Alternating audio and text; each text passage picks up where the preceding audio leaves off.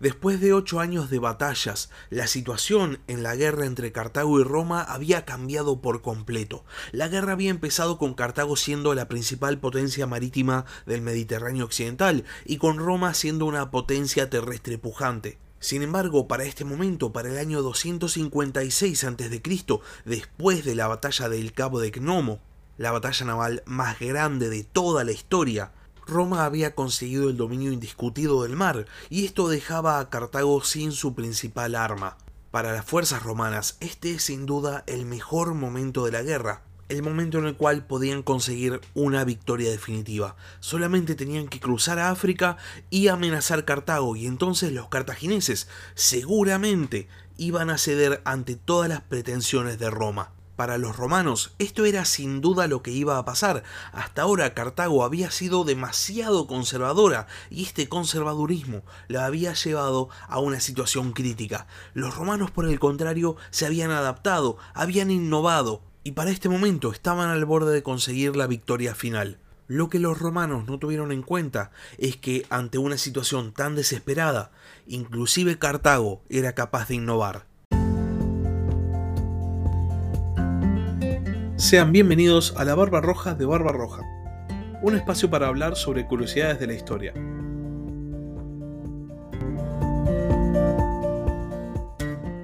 La batalla del Cabo Ecnomo es un golpe devastador a la moral de Cartago. Los cartagineses, un pueblo de marinos y exploradores, pierden su principal arma, y esto para Roma es una oportunidad invaluable para poner fin a un conflicto que ya llevaba ocho años. Sin embargo, más allá de haber conseguido la victoria, la flota romana también había salido bastante maltrecha de la batalla del Cabo Ecnomo y entonces los romanos tienen que desembarcar en Sicilia para realizar reparaciones y después volver a intentar el cruce a África. Los romanos sabían a la perfección que gran parte de la flota cartaginesa había escapado, y esto solo significaba una cosa, los cartagineses seguramente iban a intentar nuevamente impedir el cruce de los romanos. El problema es que para realizar sus reparaciones, la flota cartaginesa se refugia al oeste del Cabo Bon, y entonces, cuando los romanos deciden realizar el cruce desde Sicilia a África, la flota cartaginesa ni se entera, y los romanos pueden llegar ahora sí, sin ningún tipo de impedimento. Los romanos desembarcan cerca de la ciudad de Aspis e inmediatamente ese mismo año, en el 256 a.C., empiezan y terminan el sitio de la ciudad. De repente, después de ocho años de batallas, Roma tenía una posición en África desde la cual lanzar ataques contra la propia Cartago. El ejército de Roma, todavía al mando de los dos cónsules Marco Atilio Régulo y Lucio Manlio Bulsón Longo, aprovechan esta posición en África para mandar partidas de saqueo, saquean campos, roban ganado, liberan esclavos itálicos y también se dedican a incendiar granjas. Básicamente hostigan a la población cartaginesa, haciendo que les baje todavía más la moral. Con todo esto que les estoy contando, se imaginarán que para los romanos la guerra estaba prácticamente ganada. La flota cartaginesa, la mayor amenaza del enemigo, había sido derrotada. Los romanos estaban en África, estaban saqueando los campos de Cartago. El ejército de Roma tenía que simplemente sitiar la capital púnica y posiblemente los cartagineses pidiesen la paz. De hecho, tenían los números para hacerlo.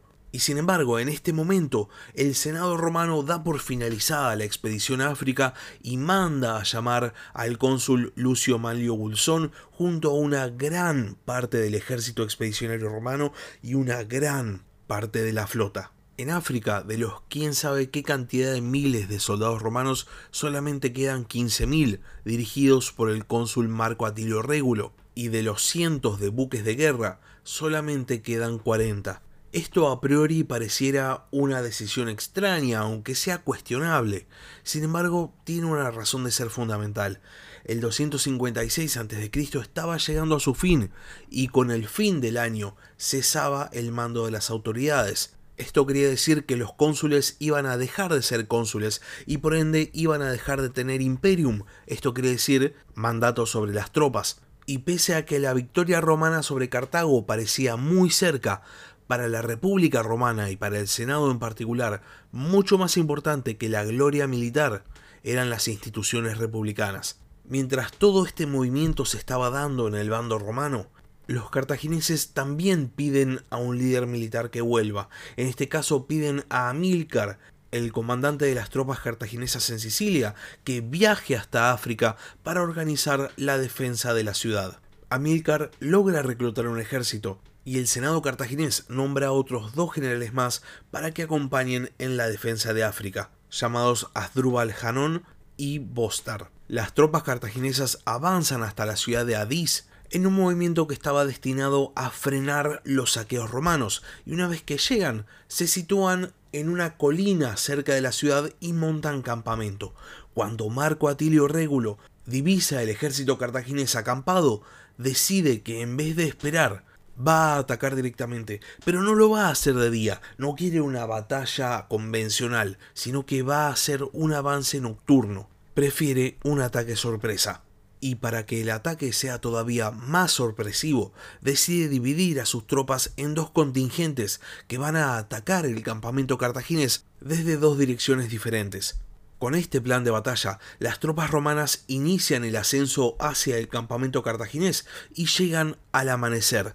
Las tropas cartaginesas son completamente sorprendidas y el alto mando cartaginés decide inmediatamente evacuar a la caballería y a los elefantes de Cartago para minimizar las bajas. La infantería de Cartago realiza un contraataque contra la primera columna romana que llega.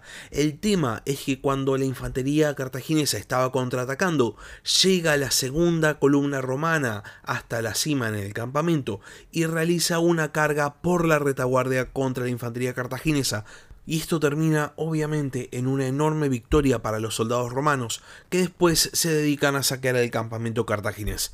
Este es el punto más bajo de toda la guerra para Cartago. Los romanos no solo los habían derrotado en Sicilia, sino que también los habían derrotado en el mar y ahora los estaban derrotando en África. Encima los romanos siguen avanzando y capturan la ciudad de Túnez a menos de 20 kilómetros de la propia ciudad de Cartago. La situación era completamente desesperada. Y entonces el Senado cartaginés entiende qué es lo que había fallado durante toda la guerra, cuál era el error que cometían una y otra y otra vez. Básicamente el mando. El mando cartaginés compuesto a grandes rasgos de las mismas pocas personas durante toda la guerra, era todo lo contrario al sistema de mando que tenían los romanos. El mando romano se iba renovando todos los años, cada año cambiaban las autoridades y esas nuevas autoridades traían nuevas perspectivas de cómo encarar la guerra. Pero en Cartago los comandantes se mantenían y seguían manteniendo sus decisiones equivocadas. Durante toda la guerra, los comandantes cartagineses habían evitado entrar en combate abierto contra Roma, se habían retirado ante la más mínima desventaja, y entonces los romanos seguían avanzando y seguían avanzando. El último gran error había sido montar el campamento en Adís, porque los comandantes cartagineses no querían pelear en campo abierto contra Roma, y entonces su principal arma, los elefantes y después la caballería, no habían servido de nada. Y por fin se habían dado cuenta de qué es lo que había fallado. El tema es que ahora era demasiado tarde. Los romanos estaban muy cerca de Cartago y esto, ya terrible en sí mismo, había envalentonado a una gran cantidad de ciudades africanas que se habían rebelado contra el dominio cartaginés. Y entonces, ante esta situación tan desesperada, el Senado cartaginés decide intentar negociar y piden a Marco Atilio Régulo una paz. Régulo acepta negociar una paz y a cambio pide lo siguiente. Cartago iba a ceder Cerdeña Córcega y Sicilia. También iba a tener que pagar los gastos de guerra y pagar un tributo anual a Roma. A esto se le sumaban más exigencias por parte de Régulo. Cartago no iba a poder declarar ni guerras ni firmar ninguna paz sin su expreso permiso. Iba a tener que dar 50 buques de guerra para la marina romana y solamente podía quedarse con un barco de guerra en toda su armada. Los cartagineses, que entienden que estaban mal, pero tampoco estaban tan mal, casi sintiéndose insultados por la propuesta de Régulo, rompen las negociaciones de paz y se deciden a seguir peleando. El tema es que si querían conseguir algún otro resultado, algo iba a tener que cambiar y ahora por fin ya habían identificado el problema. Y entonces toman cartas en el asunto el alto mando cartaginés es completamente reemplazado y en su lugar el Senado de Cartago contrata los servicios de un general mercenario llamado Jantipo de Esparta. Desde el vamos, Jantipo se da cuenta de que todo lo que habían hecho los anteriores comandantes de Cartago estaba completamente mal en este afán de preservar lo más que se pudiesen los recursos cartagineses, los generales de Cartago no habían utilizado sus herramientas más poderosas, los elefantes y la caballería, y Jantipo, que posiblemente tuvo experiencia luchando contra los elefantes de Pirro cuando el rey de Epiro atacó Esparta, entiende que si quiere derrotar a los romanos, tiene usar a los elefantes y entonces idea una estrategia de combate en torno a ellos y pasa el siguiente invierno entrenando a su nuevo ejército. Y de esta manera, en el año 255 a.C., sale de Cartago en busca del ejército romano para enfrentarse en campo abierto. Jantipo no solo sabía que la caballería y los elefantes eran las mejores herramientas de Cartago, sino también entendía que necesitaba un terreno llano para que sus elefantes y caballos fuesen más efectivos, y encuentra un territorio así cerca de Túnez, en lo que se llama los Llanos del Bagradas, que va a dar nombre a la batalla en la cual se va a enfrentar Jantipo y el ejército romano comandado por Marco Atilio Régulo. Cuando los dos ejércitos se encuentran, entran en formación de combate. Jantipo despliega a su ejército de la manera en que había estado practicando dos amplios contingentes de caballería en los flancos y en el centro infantería. A la derecha de la infantería iba a estar la infantería mercenaria y al centro y la izquierda la falange de ciudadanos de Cartago. Y enfrente de la falange cartaginesa una línea de elefantes. Esta formación, muy interesantemente, es muy parecida a una de las formaciones que utilizó Pirro para enfrentarse a los romanos, solo que Pirro puso a los elefantes detrás de la infantería para realizar una carga posterior, mientras que Jantipo pone a los elefantes adelante para realizar la carga de entrada. Por el lado romano, las legiones forman en una línea bastante más compacta del usual y mucho más profunda, con el objetivo expreso de absorber la carga de elefantes. Después, Régulo pone a su infantería ligera, su infantería de proyectiles, delante de su línea de infantería pesada. Y para completar, divide a sus 500 jinetes entre los dos flancos, porque ya que había hecho una línea mucho más profunda, esto significaba que era más angosta y por ende mucho más flanqueable. Ya con los dos ejércitos formados, se da inicio a la batalla de los llanos del Bagradas la caballería cartaginesa, mucho más numerosa y mucho más poderosa que la caballería romana, inicia el combate cargando contra los jinetes de Roma, que son echados del campo de batalla.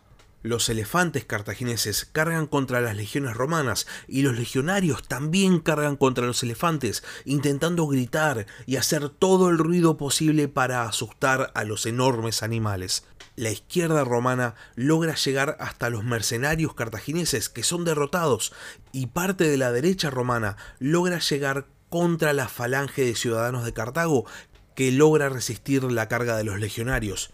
Y entonces, con la carga de Roma frenada, Jantipo ordena a sus elefantes atacar y la línea romana empieza a desmoronarse. Es en este momento que la caballería cartaginesa da media vuelta y ataca por la retaguardia a la infantería romana y justo antes del choque de caballería, Jantipo ordena a la falange de ciudadanos de Cartago avanzar contra los legionarios que son completamente rodeados. Y de esta manera la batalla llega a su fin. 13.000 soldados romanos mueren y 500 son hechos prisioneros, incluyendo a Marco Atilio Régulo. Solo 2.000 soldados romanos logran huir. Por el lado cartaginés, mueren solamente 800 soldados de la derecha de la infantería. Por primera vez en la Primera Guerra Púnica, Cartago había sido el bando que había innovado y había dado muy buen resultado. Después del combate, Jantipo vuelve a Cartago, acepta el pago por sus servicios realizados y se va. Había demostrado en una sola batalla lo equivocados que habían estado los comandantes cartagineses anteriores, y entonces asumía que se había conseguido una gran cantidad de enemigos y tenía miedo por su propia vida. Roma, por su parte, envía a toda su flota de 400 buques de guerra con los cónsules Servio Fulvio Petino Nobilior y Marco Emilio Paulo a la cabeza para rescatar a los soldados que habían sobrevivido. La flota cartaginesa, por su parte muy disminuida en número, intenta frenar a la flota romana que se aproximaba. Sin embargo, sabiendo que los romanos contaban con muchos más barcos que ellos, se quedan cerca de la costa intentando no entablar un combate directo. Y entonces la flota romana aprovecha el hecho de que los cartagineses se habían básicamente autoarrinconado y los atacan y logran capturar una enorme cantidad de barcos en lo que se llama la batalla del Cabo Hermeo. Cartago pierde un total de 130 barcos, de los cuales 114 son capturados. Y entonces la fuerza de rescate romana desembarca en la ciudad de Aspis, que estaba siendo asediada por los cartagineses, efectúan una salida para repeler el asedio y después, habiendo rescatado a la gran mayoría de los romanos que estaban en África, embarcan y se van poniendo rumbo a Italia, pero una vez más, en vez de realizar el cruce directo entre África e Italia, la flota romana decide bordear Sicilia. Y cuando estaban pasando por las aguas del Cabo Passaro, en el sureste de la isla, se desata una repentina y muy violenta tormenta estival que destroza a la flota romana. De los 464 barcos de combate, se hunden 384 y también se hunden aproximadamente 300 barcos de transporte. Es un desastre y mueren 100.000 romanos entre soldados y remeros. Y de esta manera, con una tormenta, toda la ventaja que había conseguido Roma en el mar se desvanece. Y entonces la guerra, una vez más, después de nueve años de combate, caía en un punto muerto y volvía nuevamente al status quo. Las campañas siguientes iban a ser prácticamente un volver a empezar, pero eso es tema para la semana que viene. Hasta acá llegamos con el capítulo de hoy. Si el capítulo les gustó, no se olviden de suscribirse al canal, tanto en Spotify como en YouTube, y no se olviden de darle like. Y si tienen algo para decir, algo para preguntar o simplemente quieren participar, pueden escribirme un comentario en YouTube o pueden mandarme un mail al mail del podcast, la barba roja de gmail.com. Por último, si tienen ganas de apoyar al canal, pueden transformarse en miembros del canal en YouTube o pueden hacerlo mediante Patreon. Les dejo el link en la descripción del capítulo. Muchas gracias por haber escuchado y hasta la próxima. Gracias por escuchar La Barba Roja de Barba Roja. Si tenés algún comentario, si tenés alguna pregunta o simplemente tenés algo para decir, podés escribir un comentario en YouTube o bien podés mandar un mail a la barba roja de gmail.com. Hasta la próxima.